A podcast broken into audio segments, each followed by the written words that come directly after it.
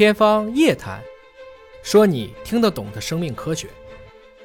大家好，各位网友，我是华西店管委会的主任向飞。今天呢，为您请到两位重量级的嘉宾。首先，非常荣幸为您介绍的是云南省第一人民医院医学遗传科的主任朱宝生老师。朱老师你好。向老师好，各位网友大家好。还要为您介绍的是华大基因的研发总监孙俊博士。孙博士你好。夏老师好。那么说完了这个分型之后，诊断真的有家长说生下这个孩子啊，就是不太能够动，一般是在什么时候会送到医院求助来进行诊断？那么医生又是通过什么样的方式来帮孩子做最终的确诊呢？一般都是六个月以上，因为这个孩子他不会翻身，在床上不会翻身，头也抬不起来，就全身软趴趴的这种情况下呢，家长才会注意到这孩子他缺乏正常的这种肌肉力量，这样就会带到医院来看六个月就能够看出来对，了。六个月。那么医生看了以后呢，体检看到他的这个肌肉萎缩，他不长，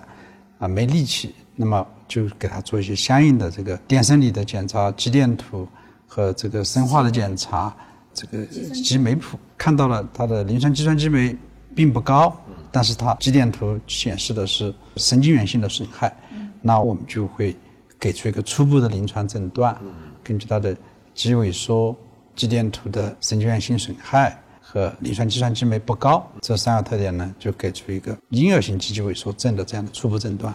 那这个病它是一个遗传病，嗯，我们确诊就得要靠基因检查，嗯，去做基因检查，去检测它的 SMA 一基因和 SMA 二基因。这个是能测出来的。能测出来。我们最主要就是把 SMA 一基因是否存在，是否有突变，给它检测出来。检测出来，那这个病就确诊。因为这个是在家长发现孩子不能够翻身、不能够动的这个情况之下，就要到医院找专业的医生来就诊。那么诊疗的过程，我们就暂时先跳过，因为这是医生来专业来判断。呃，那么说到治疗这一块儿，其实好像也是一个多学科共同来治疗。首先，它能够根治吗？你像我们开头提到的那个纳入医保的这种药物，虽然已经价格大幅度下降了啊，有一些家庭三万多的价格是也可以接受啊对，能治好吗？从目前这个北京、上海、杭州这几个地方这个试验性的治疗的病例来看呢，它还不能够说几次治疗就能够完全脱离治疗，几乎还是每年都还需要重复治疗两三次。所以第一年严格的治疗以后呢，后面的第二年、第三年它还得延续的治疗。每年都要治，对，所以这个病目前还是不能根治的，也就是说症状可以缓解，可以改善很多，改善很多。对，但是呢，它不能够根治。但我们通过之前的这张图可以看到的，就是从症状最严重对到症状最轻，这个中间生活质量的改变那是非常大的。从完全生活不能自理到不借助外部的辅助设备也能够独立行走，那这个生活质量完全不可同日而语的。对现在的这个基因治疗，就是这个添加药，我们关心的这个药，它的治疗效果就能起到这样的效果。是能够让它最终实现独立行走。对，能够让它站起来独立行走可。以延缓病程，然后并且缓解现在的症状。嗯当然，它和真正的根治，就是想把它变成彻底治愈彻底的治愈，其实还是有一定的差距。嗯，对。但这里就提到了一个新的一个治疗的手段哈，我们之前不听说过这种基因疗法？对这种是用药物的摄入嘛？刚才不讲到了这个 SMN 1这个主胎和备胎不就差了一个碱基嘛？对，那我就把它那个错的那个碱基给它修复正确，给它编回来，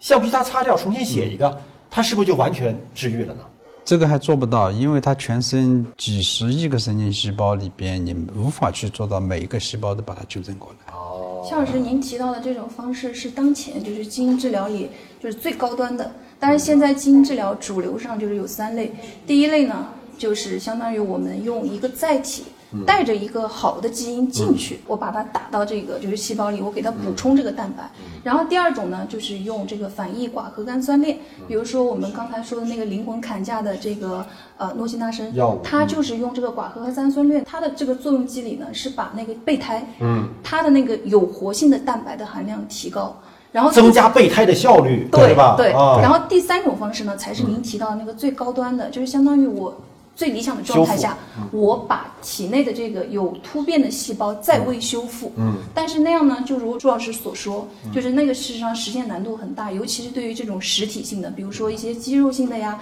比如神经系的。那我们人体中有非常多的细胞，你很难做到把每一个细胞都非常高效的给它修复好，然后同时呢，它还有脱靶的风险。嗯，所以当前事实上就是我们获批的三种药物，事实上都没有，就是 SMA 的获批的三种基因治疗药物，都还没有达到您所期待的那一种，就是我们在位的把它修复好，然后一下根治的这个状态。但是我们从技术角度上来讲是可期待的，比如说一些血液病，嗯，像这个血友病啊，然后像这个地中地中海海贫血，对。因为它是非实体的，那我们有它可以能流遍全对，身我们可以流遍，就是相对来讲的话，它用第三种高端的方式更容易实现把我们有突变的这个细胞全部给它恢复好。包括我们之前直播做过这种视网膜的对修复，对。它就是在比较因为小视网膜的区域，对吧？因为视网膜眼睛之所以你看我们现在就是您说的那种最高端的，你看我们现在基因治疗就是啊、眼病、嗯。血液病，原因就是一方面是血液是可以流动全身，另外呢就是眼睛它是相对独立的器官，然后从免疫上来讲相对是逃逸的，对。嗯，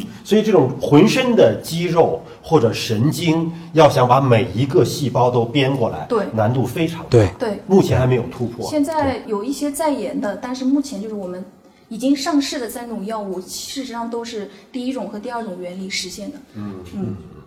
所以我们只能是期待着未来的技术的进步，可能有更多的药物的一个上市。对而现状就是我们说到纳入医保的这种药物，现状它是能够大幅度的改善生活质量，这是能够做到的。对对当然也是要付出一定的这个代价。是的我们看到这是二零一六年十二月获批的这个药物，就是我们说纳入到医保的这个药物。对它之所以说能够纳入医保呢，也是因为它研发时间二零一六年。那么到现在过去的时间相对比较长了，可能受益人群多了，社会成本多了，那么才可以慢慢的把价格降下来。还有两种新药，一九年批的和二零二零年批的，这两种也是差不多的原理吗？效果吗？效果更好一点，它的那个治疗次数会少一点，嗯，但是它药价更贵。更贵，对因为新药刚刚研发出来。对对然后二零一零年就是那个诺西那申是二零一六年十二月获批，然后二零一九年呢，它在十二月是在美国 FDA 获批，嗯，它是在二零一九年才在我们我国的 NIPA 药监获批。那么我们也关注到，就是二零二一年，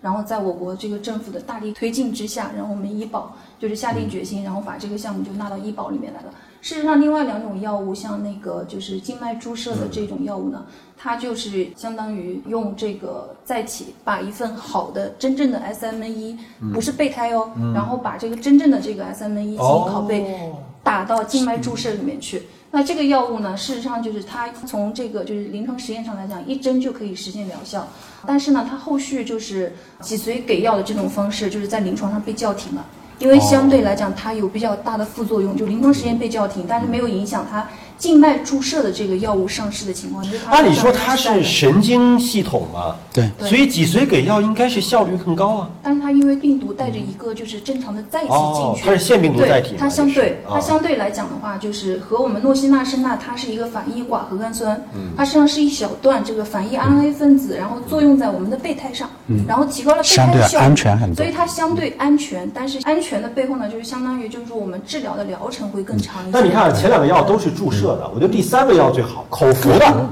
口服药的这个方式，它也是用这个就是作用在备胎上的，嗯，对，当然它就是也是因为它是最新的，二零二零年八月才获批，所以当前它更是就是价格很高，然后同时呢也是天价药对，也是天价药，天价药。所以这里其实有一个在老百姓心中可能会有一个悖论，嗯，啊，就一个是你如果要鼓励所有的药厂在科研上、在研发上愿意去投入，那它的研发经费要能够收回来。对那么面对患者群体非常小的病种，它这个药出来必然是天价药。它只有说我研发成本收回来了之后，我才可能把价格降下来。但这就是个悖论呢。你如果是天价的话，那能用得起的人就特别的少。本身这个病发病的人数就少，那么在发病人数当中，特别有钱的人又很少，是的，他收回的周期就长。对，它如果一步就降到了一个所有病人都能够用得起的这个价格，会不会更好一点？从这一次医保呃集采以后，诺西那森降价，嗯，就是它药厂愿意降到这个价格来说呢，他们是选择了这个策略，嗯，啊，因为在中国开始降价，那么还有印度啊，还有其他的国家，嗯。这一类的病人他都用得起这样的药，这样他的这个药的这个产量、销量，它会大幅度的提升。因为我们其实之所以不会去做仿制药，其实也是出于对知识产权的一个保护。对，因为你只有这样做，才能够真正的鼓励原创，鼓励研发，对保护所有研发人员的这样的一个热情。可能你把它